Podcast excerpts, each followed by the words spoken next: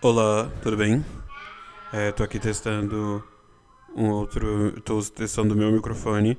Gente, pra, esque- pra- se caso houver algum corte, é porque eu esqueci o pedestal do microfone, tá? Bom, é, vamos aqui pra aula de geografia política da China. Vamos lá. É, vou dar um, um, um parecer, né? Antes de tudo.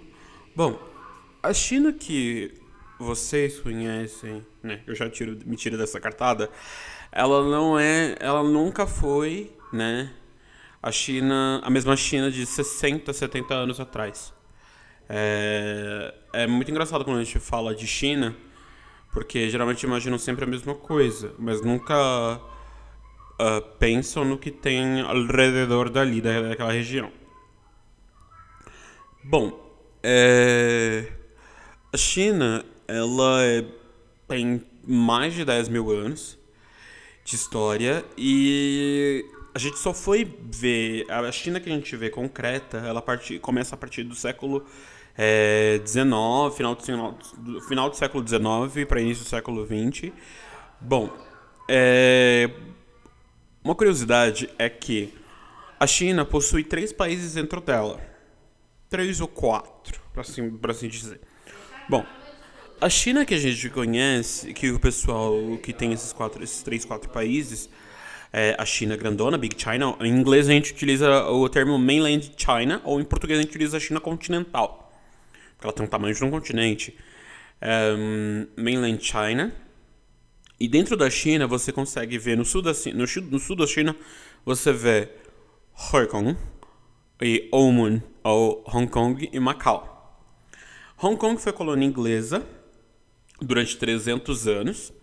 Né, eles foram colônia igual, os igual o Brasil foi colônia de Portugal, mas a diferença é que a colonização é, que houve na China foi diferente da colonização que teve aqui na, no Ocidente, né, da- das Américas, né, que ah, tem a América Espanhola, a América Portuguesa e a América Inglesa e a América Francesa, porque os franceses estavam lá em cima no, no Canadá, no Quebec e nas ilhas aqui no, no Caribe. Então, a colonização na China foi totalmente diferente da colonização que tivemos aqui na- na- no Ocidente. A colonização era mais um caso de troca, né? Houve algum- alguns relatos de violência, mas foi mais no sentido de troca de, de favores e dominação, no sentido, tipo, ah, o, o rei da China, o imperador da China, vai me ceder algumas coisas, eu cedo algumas coisas para o imperador da China e vai fazendo esse negócio e todo mundo se- eh, tentava se bicar. Bom, é, temos Hong Kong, né, que foi essa, essa colonização britânica, e também tivemos Macau. Macau é, foi colônia portuguesa, então se você quiser um dia ir para a China e não quiser passar tão mal assim, sem falar português, sem falar mandarim, cantonês e outra língua, fale português em Macau. Só que só velho fala português, mas ah, até hoje jornais, placas de ônibus, placas de tudo lá, tudo é feito em cantonês e português. Então mal você não passa. Tem alguns cursos de algumas universidades lá em Macau que tem o curso ele inteiro em português. Então você pode ir para Macau fazer uma, uma, fazer uma graduação completa ou só fazer um MBA em português lá em Macau. É, Macau ele tem esse nome por causa da deusa Amagal, né, em cantonês. Então os portugueses quando chegaram lá perguntaram, tentaram per- perguntar o nome do lugar e eles responderam Amagal. E aí, é, os portugueses, para começar, chamaram de Macau. E aí ficou Macau. Eu, tanto que eu descobri que tem um Macau no Amazonas. Que tem uma menina do meu Facebook que ela mora na cidade de Macau, no Amazonas. E aí, é, Macau ficou conhecida como a China portuguesa, né? Então, a, uma moeda de Macau se chama pataca, que era uma, moeda, uma unidade de medida antiga portuguesa de, de, de moeda, né? Monetária. Tinha a pat- a pataca e tinha os escudos, né? Antes de, de Portugal fazer parte da União Europeia, né? É, com usar o euro, eram os escudos. Se eu não estiver enganado, no Cabo Verde ainda utilizam a moeda escudos por causa dos portugueses. Utilizavam o, só que é o escudo cabo- cabo-verdiano. Bom, e a China também tem um outro país dentro dela que é Taiwan. Taiwan é uma, uma, uma, um país insular, né? uma região insular. A China chama de província rebelde. É, é bem complicado, é um assunto bem espinhoso quando você vai tratar sobre. Você vai tratar sobre.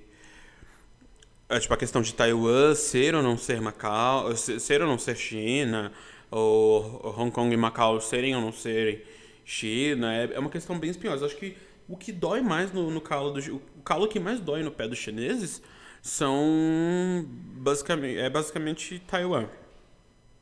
Bom, uh, Taiwan depois que a China acabou com a questão de reis, né, o império, a China se tornou um país presidencialista e aí se tornou uma república chinesa, né, a República da China. E aí o que, que aconteceu? Mao Zedong, ele viu que... Mao Zedong, gente, é Mao Zedong. É que eu não consigo falar Mao Zedong, cara. Mao Zedong não me desce. Eu já falo logo mandarim, Mao Zedong. E aí, é, o Mao Zedong, ele... Ele fez um levante, né? Do, do, do, pessoal dos camponeses, né, o levante dos camponeses, e ele tomou o poder sobre, sobre o lugar, ele juntou, juntou uma guerrilha armada e tal, bem lá o que aconteceu em Cuba. E, e aí, então, ele foi tomando, né, começando do, do oeste da China, ele foi avançando, né, e suprimindo os nacionalistas, que, ou seja, os republicanos, que acabaram sendo confinados, né, fugiram para a ilha onde é, que é Taiwan. A ilha de Taiwan, ela tem esse nome por causa dos portugueses. Olha lá os portugueses dando nome de novo. Taiwan, é, se você olhar os ideogramas, Taiwan quer dizer Taiwan de perfeição, formosura. Tanto que tem aquela expressão do grupo é, coreano chinês Super Junior, o Taiwan Mei, Taiwan. Taiwan quer dizer formosura. Tanto que alguns documentos antigos de Portugal e do Brasil, né, de uns de uns 40, 50 anos atrás, chamavam Taiwan de Ilha de Formosa. Ah, ah estou indo para a Ilha de Formosa. Tanto é que o gentílico, isto é, a forma como você chama a pessoa que é de determinado lugar, o gentílico de Taiwan pode ser taiwanês, taiwanesa, formosano ou formosana, por causa da Ilha de Formosa. Uh, então, é, a parte. Tanto que até hoje Taiwan se considera a verdadeira China. E a China, e falam que a China é uma China, o governo chinês que está lá dentro da China, mainland, é um governo é, usurpador. Então tem essa bagunça até hoje, esse disse-me-disse. E aí a China, ela trata Taiwan como um tipo, sabe, tipo aquele filho rebelde que você tá ali o tempo todo, o tempo todo, o tempo todo, então. É assim que Taiwan é vista pelos chineses. Para você entrar em Taiwan, você não tem, você a China não te de, não, não não reconhece o visto, né? O visto que Taiwan te dá. Então, para você entrar em Taiwan, você tem que passar pela China primeiro. Você tem que ir para o aeroporto de de Beijing ou de Shenzhen. E e aí você vai passar por eles, você pega um visto só de uma entrada única. Ou seja, se você pegar esse visto e tentar sair de Taiwan e depois voltar de novo para a China, você vai ter que pegar outro visto. E isso dá muito trabalho. Então, isso isso é bem custoso, né? Que é uma forma da China pegar e não não validar. Taiwan é uma é uma tanto que eh, Taiwan também tem outro nome, que é a República da China. Enquanto que a China grandona tem, é República Democrática Popular da China. Assim como a Coreia do Norte ser uma República Popular da Coreia. Então, tem muito essa questão desses impasses e tal. E eu tô aqui com com um PDF aqui aberto que vocês vão encontrar aí embaixo. Dessa vez o link está realmente aí embaixo. E era uma análise de. Aqui, análise, estudo e análise, implantação do projeto de política da República Popular da China na América do Sul. Né? No caso, são os chineses aqui, no período de 2002 a 2015, a partir do campo da economia política internacional. Ai, meu Deus do céu, minha mão já tá doendo porque eu esqueci o diacho do... do... do... do pedestal, do microfone. Então... E aí, uh, método interdisciplinar, economia, política internacional, através do método estrutural histórico, diálogo, uma abordagem interdisciplinar por meio da revisão de fontes bibliográficas e documentais, entrevistas com informantes qualificados do registro eh, de campo. A pesquisa propõe que a República Popular da China projete seu poder de forma pragmática, sem buscar uma hegemonia na América do Sul, deixando espaço para benefícios mútuos, embora países da região não aproveitem plenamente essas oportunidades. Acho que eu já entendi o que esse PDF quer dizer. Bom, a China, ela começou, é, depois que ela se tornou a China Mainland, grandona, né, Big China, a China, ela começou a mostrar o seu poderio de uma maneira que ninguém nunca pôde imaginar a, a forma como ela montou o seu poderio. Isto é, ela começou, tipo assim, educação, trabalho e tal, mas todo mundo se filiando ao Partido Comunista Chinês. É, vulgo PCC. partido Comunista Chinês. Então, é o partido que controla tudo isso, tanto que a China é um partido único, sendo que em, em Taiwan tem outros partidos dentro dela. Mas, é... só que a China, as pessoas falam, ah, a China é um país socialista. Ah, a China é um país é, comunista. Impossível. Não tem, não tem como é, dizer, porque o que, que acontece? Dentro da China, eles falam, é, eles são. É, a China é um país uh, de socialismo de mercado. É uma expressão muito estranha, né? Tipo, é um país socialista, mas ultra mega power capitalista, porque, sério, a Xiaomi e outras empresas são mega capitalistas. Então, meio que ela utiliza do modelo que está fora da China, ou seja, tipo, o capitalismo, para trabalhar com o seu bem próprio dentro do seu próprio país barra socialismo, sabe? É, é, é muito estranho essa expressão, né? É socialismo de mercado. E aí, depois que a China se consolidou, teve muitos protestos, teve a Revolução Cultural na época do Mao Zedong, teve a Revolução Cultural, e aí tudo foi mudando, né? Foi mudando tudo. E aí depois de um tempo, acho que a partir de 2014 por aí, é, a China cortou laços com vários sites, tipo Twitter, Facebook, é, Twitter, Facebook, YouTube e outros e outras ferramentas para a China, para os chineses utilizarem as próprias ferramentas né, que tem na China. Na China, o, a ferramenta mais utilizada é o Weibo, né, que é tipo um Twitter da China, só que é um pouquinho diferente. Eu já consegui fazer uma conta uma vez, mas foi banido, por quê? Porque todas essas, essas, essas, essas coisas da China, né, você precisa dar o seu RG chinês.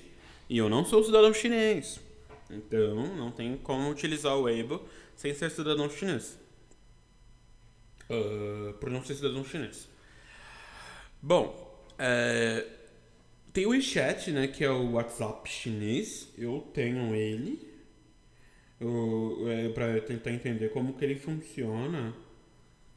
O WeChat, deixa eu vou pegar aqui e vou mostrar aqui, vou aqui narrando para você, né, para vocês. Teria mais ou menos uma ideia de como que ele funciona. O WeChat é tipo WhatsApp, só que com é, é, é bem feio. Ele, é, ele, é, ele é muito ruim de usar mas o, Brasil, o brasileiro, normalmente quando o brasileiro utiliza, geralmente é para ter amizade com o chinês. Mas dentro do WeChat, eles podem ter eles podem pagar, fazer pagamentos. Tanto que hoje em dia na China eles não utilizam mais dinheiro de papel físico, sabe? Eles preferem mais utilizar o dinheiro na conta que está dentro do WeChat, sabe? O WeChat fez uma parceria com vários bancos chineses e você consegue fazer pagamentos, comprar coisas, enviar dinheiro. Essa história do WhatsApp fazer pagamentos, o WeChat já fazia isso há muito tempo. É, então, eles foram criando suas próprias ferramentas baseadas nas ferramentas ocidentais, tipo, Facebook, o YouTube tem, na, na China tem o TiTi, acho que o TiTi é de música. Tem o Youcrew, que é. que é de. É tipo o YouTube lá da China. É bem daorinha a plataforma e tal. O ruim é que abre muita aba. Você tem que abrir um. Você vai abrir um vídeo.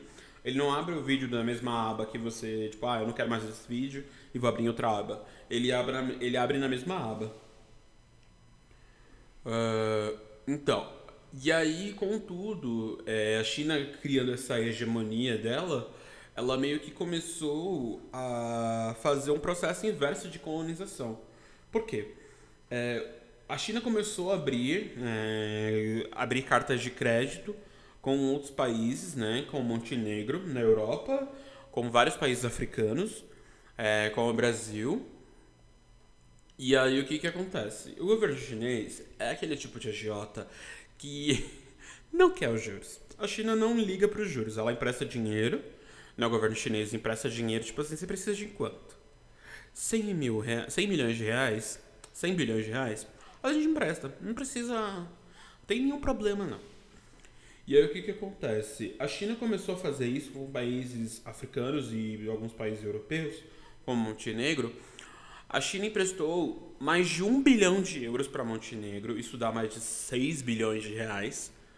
A China emprestou esse valor para Montenegro construir, tipo, é, fazer parte do, da linha da rota do Eurotrem.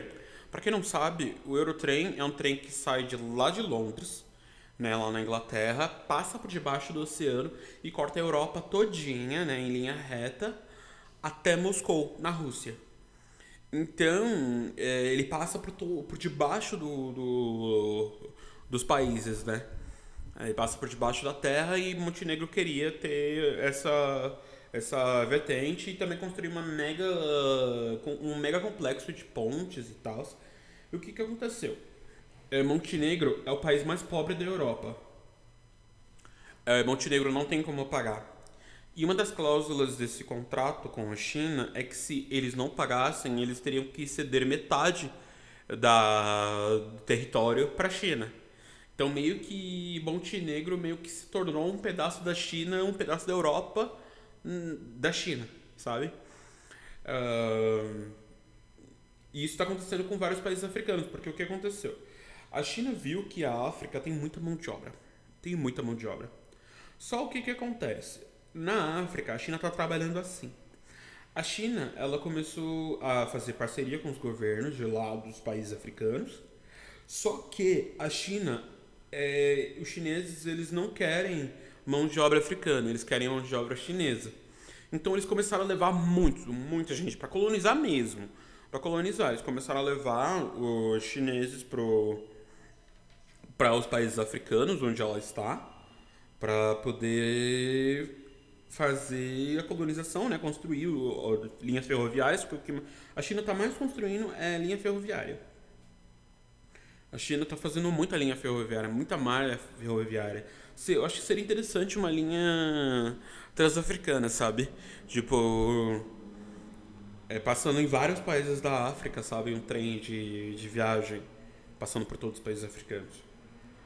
E aí tá acontecendo isso, e só que isso tá sendo muito custoso. E aí alguns países começaram a fazer, tipo assim, ah, por que não 50% de trabalhadores chineses, 50% de trabalhadores é, nacionais, né, africanos, de países africanos. Aí a China começou a concordar com essa concordata e tá acontecendo o que tá acontecendo. Aqui no Brasil, a China, ela tem uma parceria com o governo do Rio de Janeiro, que já tem três escolas chinesas aqui no Brasil, né, no Rio de Janeiro tem três escolas. É, o ensino dessas três escolas é feito em quatro idiomas.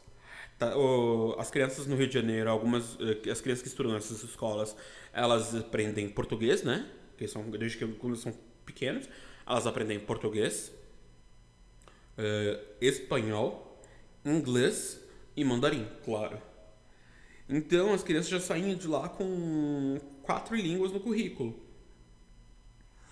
E Nessa questão do ensino, da forma de ensino chinesa, né, que é com professores chineses que falam português e estão ensinando, eles aplicam o mesmo método de ensino, a mesma metodologia de ensino que é feita na China, tem a questão da escrita. A China, ela escreve, a China Mainland, né, a Big China, Com o mandarim, ela escreve com o chinês simplificado, a escrita simplificada. Eu vou deixar um trechinho aqui, embaixo aqui, na, vocês estão olhando aí enquanto vocês estão me ouvindo, vocês vão olhar duas coisas aí escritas na, na, nas linhas aqui, eu vou colocar chinês simplificado e chinês tradicional, para vocês terem mais ou menos ideia. Quando houve a Revolução Cultural, Mao Zedong ele buscou fazer com que toda a população chinesa soubesse ler. Só que achava muito ruim e antiquado as form a forma de escrita tradicional, né? Com bastante traço, bem mais bonito. Pessoalmente eu acho muito mais bonito e mais, acho mais, mais inteligível. Uh, ela escreve, ela, ele, né? Ele quis com que todo mundo pudesse aprender a ler e escrever. E aí ele mudou, criou uma forma simplificada da de escrita. Uma forma simplificada de escrita. E o que, que acontece? Hong Kong, Macau e Taiwan não escrevem na forma simplificada, eles escrevem na forma tradicional, para manter as tradições da China e tal. E já a China meio que está fazendo um. está remodelando a história do seu próprio país, né? Ela meio que está apagando, bem ao estilo Fahrenheit, sabe? Fahrenheit, aquele filme americano do livro é, americano chamado Fahrenheit 451. É um, é um filme muito bom. Tem dois, tem dois filmes. Tem a versão dos anos 60 e a versão dos anos. Dos anos. Acho que é de, é de 2018, 19 por aí. Que o segundo filme é feito com o Chadwick, o Chadwick Boseman, que fez Pantera Negra. É, meio que a China ela meio que está reconstruindo todo, todo, toda a sua própria história, né? Acho que é para continuar mantendo é, para continuar mantendo o seu poderio. E a gente trabalha isso com soft power. É, soft power é basicamente é esse, é esse intento que a China está fazendo com os outros países. Soft power quer dizer literalmente poder leve, né? um poder mais brando.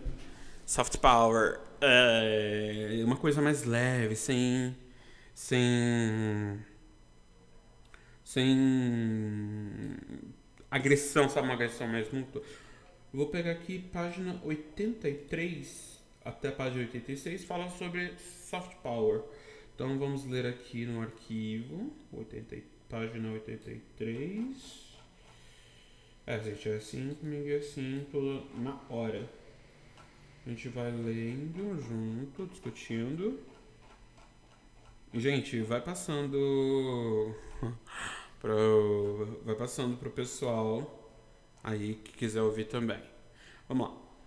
Soft Power chinês. Antes de analisar o tema específico sobre esse subtema, é necessário apontar contexto de, eh, das relações internacionais a partir do processo de reforma e abertura, que se aplica à necessidade de ler paradigmas ocidentais e sua reconstrução a partir da matriz dialética do, do próprio pensamento chinês. Lembra que eu falei que é um socialismo com características chinesas? Ah, bem isso.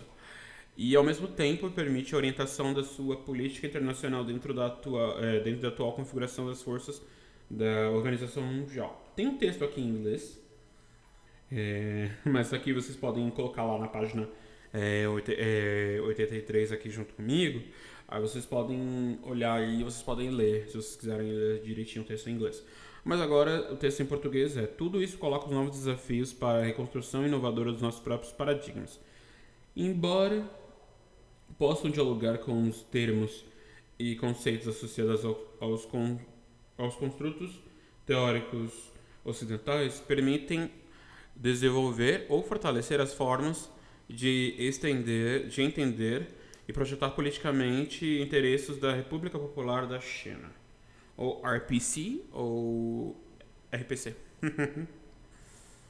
Vamos lá dentro da, da, organização, da Organização Mundial. Vamos lá. É precisamente nesse contexto que podemos entender o debate.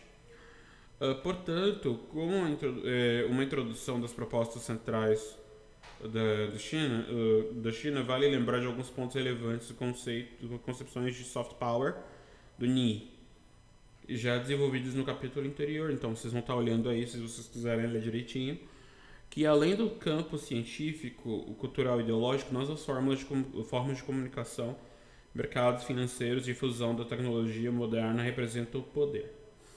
Isso é, a China ela começou é, a fazer amizade com flertar com veio começou a flertar com a com, com o K-pop, né, a partir dos anos 90, quando o K-pop é, começou a ser famoso lá na, na China, né, com os meninos do HRT. Então, os chineses, os fãs chineses começaram a... É, os jovens chineses começaram a... Os jovens chineses começaram a consumir cultura coreana, né? E a China não gostou tanto assim, né? Fez uma certa amizade, tanto que o primeiro artista chinês a estar dentro da, da Coreia como artista foi o Han Gang, do Super Junior. Né? O Han Gang, e depois começaram a vir outros membros de outros de chineses em outros grupos e tal. Então a Coreia começou a abraçar esses, esses, esses membros é, chineses dentro da cultura. Tanto que a mais nova integrante chinesa dentro de um grupo coreano é a Ninin do ESPA. Vamos lá. É, que além do campo científico e ideológico, certinho. Uh, que o contrário de hard power, que é o cooptative power, que possui é, características é, cooperativas, o soft power representa a capacidade de um país estruturar uma situação em que outros países desenvolvem preferências ou definem seus próprios interesses de maneira que consiste de preferências é, do primeiro. Assim, o soft power é, facilita a extensão do poder, pois é capaz de permitir que um país get the other country to what he wants. Literalmente quer dizer, tipo, conseguir, é, conseguir outros países para é, fazer com que os outros países façam o que quiser. Ao contrário do hard power or common power of ordering other if other to do what he wants. É tipo fazendo comandar os países, né, de uma maneira mais hard, né, mais pesada. E, e fazer com que esses outros países, tipo, não, faça isso, faça aquilo, sabe? A China não tá nem aí. A China basicamente tá trabalhando com o soft power, tipo, ah tá, a gente começa aqui a influenciar aqui dentro, vocês se viram, vocês pagam nós aqui, nós fazemos os rolês, vocês pagam nós. Acabou. Aí, ó. Tem outro texto em inglês também. Aqui, um texto bem curtinho em inglês. Para ficar mais fácil, vocês dão uma olhada aí para testar o inglês de vocês. Tá? To improve your English. Cabe mencionar, no entanto, um duplo movimento. Embora essas abordagens informem o debate do SPC na China, né? É, não é, não é SPC ser essa, a gente é outra. E isso, por sua vez, informa a influência do discurso da política externa da China quanto à construção de sua projeção política. As propostas de Nai ou Ni não são mecanicamente apropriadas, mas sim dialéticas, é, dinamicamente por acadêmicos e tomadores de decisão. De acordo com o diálogo com a própria matriz, é, o pensamento da China, incluindo o tradicional marxismo chinês, por exemplo, né, que é o marxismo chinês, no caso seria no caso seria variante maoísta. Né? Tem o livro vermelho, né? O nome do o livro do, do Mao é o livro vermelho. Você consegue encontrar no Wish o livro vermelho, só que ele está em mandarim. Uh, vamos lá. O marxismo chinês, por exemplo, interesse estratégico chinês. E que as principais concepções do SPC também constroem um discurso que é orientado para tornar traduzível, compreensível e aceitável a projeção chinesa em relação aos outros países e instituições internacionais.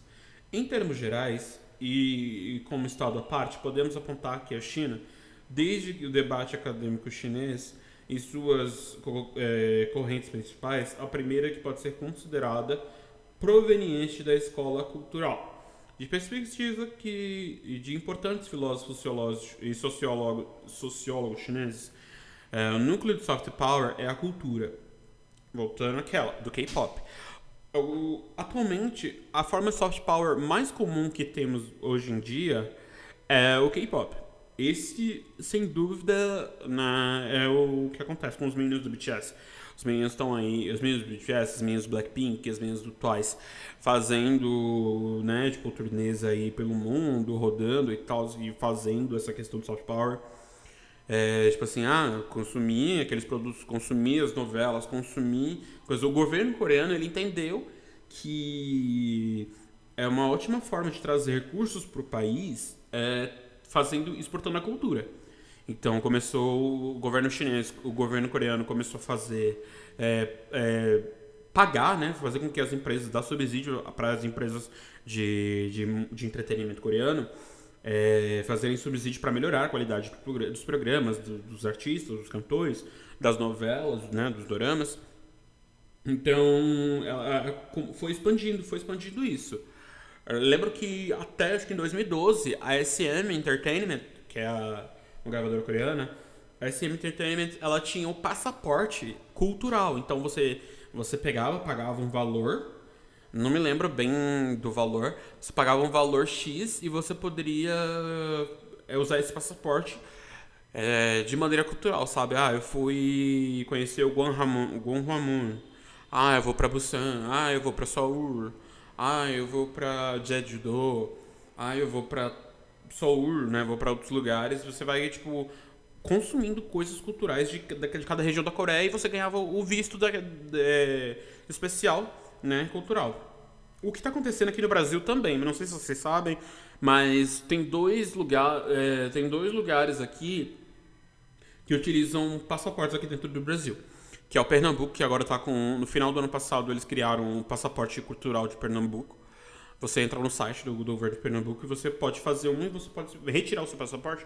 Quando você chegar lá no aeroporto de Pernambuco, você consegue pegar um passaporte cultural certinho, bonitinho, coloca sua foto e tal. Você tirando fotos, você vai ganhando carimbos de, de, de lugares turísticos de, de Pernambuco. Também aqui no Sudeste tem a Estrada Real. Você pode ir no site da Estrada Real e você vai por regiões onde era por onde era percorrido as, o, o, ouro e tal. Você vai lá, faz o seu. entra no site, você vai retirar o seu passaporte da Estrada Real. Em qualquer ponto turístico da Estrada Real, você consegue tirar o seu passaporte. E é uma forma de, de cultura. Eu acho, isso, eu acho isso inteligente. Você criar um passaporte interno dentro do seu próprio país para você fazer com que a economia gire. Acho que São Paulo poderia fazer isso, porque São Paulo tem tanto lugar turístico. Vamos lá é, o núcleo do soft power é a cultura. E quando a primeira opinião expressa por Huang, é, Wang Huiyin, nos princípios. É, sim, gente, eu falo um pouquinho do mandarim. Wang Huiyin, nos princípios dos anos 90, e também a perspectiva de um defensor proeminente dessa escola. Wu Xitian, uh, para, quem o, é, para quem o soft power includes soft ideas, and the principles, and as well as institutions and policies, all of which operate within the context and cannot be separated from a national culture. Traduzindo, seria tipo: soft power inclui pensamentos, ideias e princípios é, com o bem das, da, das instituições e polícias, Uh, tudo pode operar em conjunto no conte é, em um contexto de não poder estar sendo separado da nação e da cultura. Enquanto a segunda é, citação dele é held by some international relations experts does not deny the importance of the culture but focuses instead the soft, how soft power resources are used concluding that political power It's the core for soft power. Traduzindo algo que seria tipo. Um, algumas relações internacionais, é, alguns experts de relações internacionais não negam a importância da cultura e mais focam é, entender como o soft power trabalha, né, como ele é utilizado, concluindo que o, político, poder político é uma forma de aumentar né, o score, né, pontuar o soft power, né. Além disso, é, identifica a possibilidade de construção de blocos políticos em âmbito internacional. Uma visão dentro dessa segunda escola, liderada por Yan Shetong e Xu Jun, uh, propõe que el soft power consiste... Nossa, eles estão usando inglês e espanhol aqui ao mesmo tempo. El soft power consists of international attractiveness, uh, international mobilization, uh, capability, capability and Domestic Mobilization Capability. Eu só odeio inglês, gente, odeio. Uh, que, tipo assim, o, o, o soft power em, precisa de um atrativo internacional, né? Uma, uma, uma atração, uma mobilização internacional, sabe? Então, isso aí. A gente lembra do K-pop. Ah, o K-pop exportando não fica só na Coreia, então ela começou a exportar para fora. É... E uma mobilização doméstica, né? Os chineses meio que ali uma forma vamos ali é, mancomunando, né? Trabalhando numa numa forma de chamar mais atenção e atrair mais mais gente para a China, no caso Coreia. Além dessas duas visões gerais, outra perspectiva chamada de holística é representada pelo professor da Escola Central do Partido Comunista Chinês, Man Honghua, que acredita que aqui deve se notar, aqui tem um texto em inglês que é o dito desse professor. Gente, por que, que a pessoa que fez esse TCC não coloca as coisas em português e inglês também? Nossa. Aqui deve-se notar que, se, é, sem bem, a, se bem que até alguns anos atrás a corrente cultural predominou agora, tal debate deve ser previsto ainda mais especialmente quando contrastando algo tipo é, o PCC, né?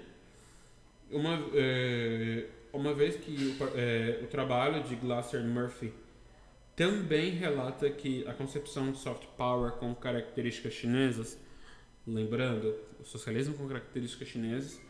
É, agora, o SPC, o propriamente dito, não, é, não só se inscreveu no campo acadêmico, mas também como se tornou parte do discurso de altos funcionários do Estado. Para que é, uma pausinha aqui. Para quem não sabe, na China, para você subir de cargo em qualquer seja área de emprego, você deve ser filiado ao Partido Comunista Chinês. É, o que, que acontece? Os jovens, quando eles saem da escola, geralmente eles saem da escola com 20 anos. E aí, quando eles saem da escola e entram numa faculdade, muitas vezes para para conseguir descontos em, em, em, universidade, porque assim, tem universidade pública na China, muita maioria é pública, mas tem algumas universidades específicas que são pagas. É, eles se filiam e uma forma de conseguir um emprego mais rápido é se filiando ao Partido Comunista Chinês e você consegue uma facilidade, você consegue subir de cargo e tal. Tem muitos jovens que tipo não querem se filiar ao Partido Chinês e acabam saindo da China para para tentar estudar fora. Tipo, geralmente os países que a China, os chineses mais saem para estudar é Estados Unidos, Canadá, Nova Zelândia. Tem bastante Neozeland, é, muito chinês é, na Nova Zelândia. Geralmente eles não são afiliados ao Partido Comunista Chinês. É, concepção soft power, são práticas chinesas e tal, não se inscreveu no campo acadêmico e tal. Até mesmo alguns atores proponentes do debate, como o professor Wang Hunin, é, eram é, delegados de dentro das funções da responsabilidade dentro do partido. Assim, Wang, o professor Wang, pela primeira vez em 2002, foi recrutado pelo ex-presidente Jiang Zemin para dentro do escritório central de pesquisa de política. Bom, se esse Jiang Zemin for o presidente da China, lembrando que a China não tem presidente, gente. O Xi Jinping, ele não é presidente da China. O que, que acontece? A profissão do Xi Jinping... Xi Jinping, é, ele é secretário é, do Partido Comunista Chinês. Então, tipo, a China meio que não tem um presidente. Ele é o representante, né, o secretário-geral do partido. Tem um vídeo aqui, eu esqueci o nome do canal, mas eu sei, se eu, consigo, se eu ver, eu consigo colocar o link aqui embaixo para vocês saberem como é que funciona ah, para você ser eleito presidente da China. Uh, vamos lá, foi é, escolhido pelo presidente Jiang Zemin ser diretor do escritório central de pesquisa política dentro do Centro de Análise do Partido Comunista Chinês, rapidamente, na era do Hujental, é, foi a membro da poderosa Secretaria Central do Partido Comunista Chinês. Diante do exemplo, diante do, diante do exemplo exposto, pode-se, por fim, observar que o conceito de soft power na reconstrução chinesa pode permitir-nos a compreender e fortalecer de forma condensada o argumento da existência de uma matriz de Confúcio, do Confúcio, né? Confúcio é, foi um filósofo chinês. Dentro do pensamento das, da, das relações internacionais chinesas contemporâneas. A capacidade de reapropriação e reconstrução da dialética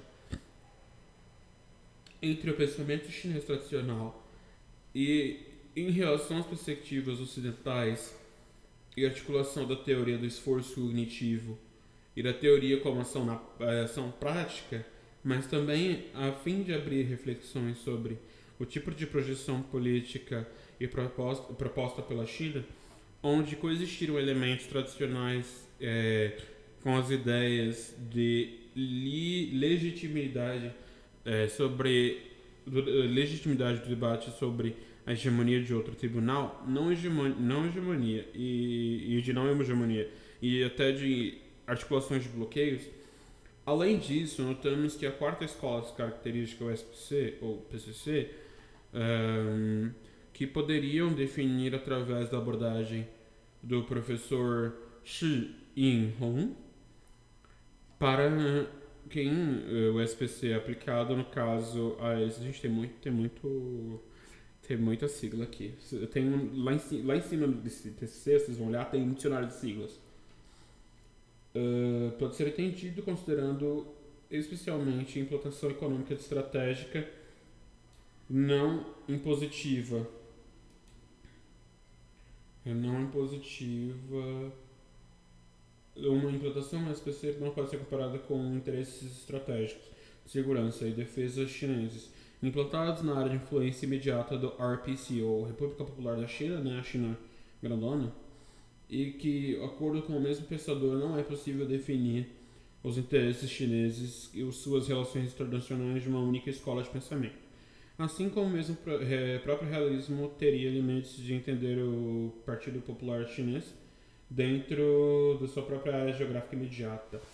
Bom, é aqui que acaba essas três páginas que, que falam sobre soft power. E é bem assim.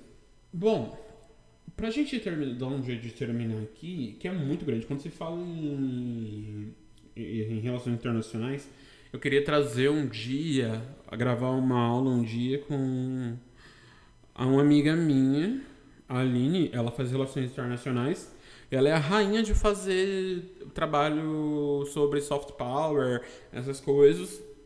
Sobre a Ásia, é com ela.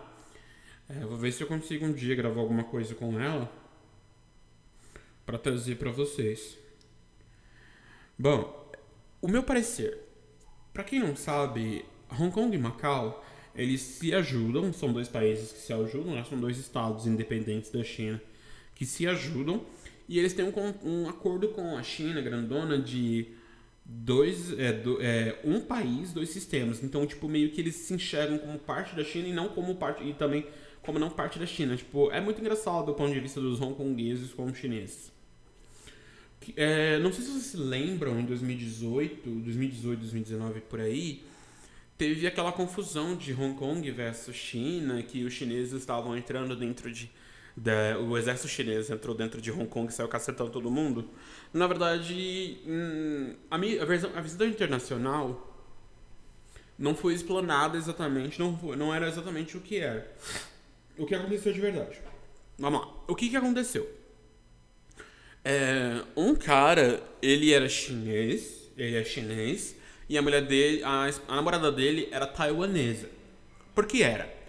O que aconteceu? Eles foram, eles saíram de Taiwan, aí eles foram pra China. Da China, eles foram pra Hong Kong passear, né? Porque Hong Kong tem uns lugares legais pra passear. E aí o que que aconteceu? Ele matou a mulher dele, a namorada dele em Hong Kong. E aí ele fugiu pra China. A China descobriu que. A Hong Kong descobriu quem foi o assassino, quem era o assassino. E aí o que que acontece? É, Hong Kong pediu que que a China mandasse de volta o prisioneiro, né, o fugitivo, para Hong Kong para ele ser julgado em Hong Kong. Ponto. Para quem não sabe, vários países têm um acordo de de julgamento, né? De, se caso tipo, alguém for julgado, algum, algum, algum bandido vier para o Brasil, fugir para o Brasil e, e, ficar aqui, o Brasil, ele ou ele extradita ou ele julga aqui dentro. É basicamente isso, igual o que aconteceu com o Gia Battisti, que, que fugiu da Itália, veio para cá, para o Brasil e ganhou asilo político e vice-versa. E aí o que, que acontece? A China falou: não, ele é cidadão chinês, ele não vai ser julgado por vocês. Meio que a China, ela enxerga Hong Kong, Macau e Taiwan, ela enxerga como, ela enxerga como partes dela. Então, tipo, não faz sentido para os chineses, para o governo chinês, é, ter um chinês sendo julgado dentro de outra dependência chinesa. Não faz sentido para eles. Enquanto que Hong Kong se enxerga como um governo próprio, é, Hong Kong falou: não, ele tem que ser julgado aqui. E aí foi o que aconteceu. A, a China falou assim: ah, vocês querem liberdade? Vão ter. A China simplesmente mandou o exército chinês.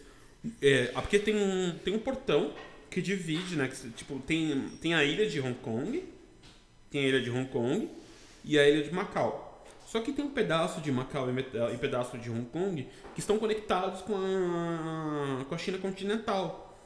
Então, é, literalmente são dois muros gigantes. E você abre esse o portão, um mega portão que tem é, divisão desses dois países, né? Hong Kong e Macau. É, Hong, Kong, é, Hong Kong China e Macau China.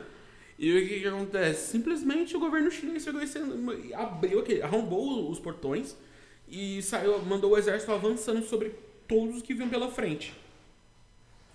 Então, aconteceu a confusão, aconteceu essa confusão e ficou por isso mesmo, sabe? Ficou por isso mesmo e a mídia internacional não, não falou tanto.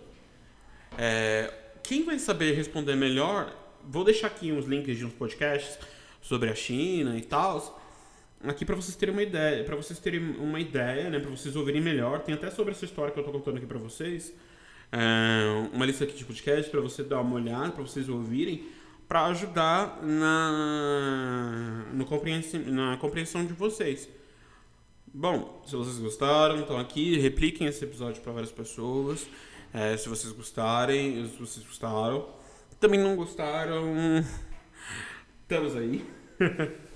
Pode mandar uma DM para mim ali no, no Twitter que vocês vão, ver aqui. No Twitter que tá ali na, na base principal do, do desse feed aqui do Dona Expedida, tem um, tem um link aqui pro meu Twitter para vocês irem lá, mandar uma DM para mim e falarem que vocês não entenderam. E aqui eu me despeço. Boa prova para vocês. Beijo!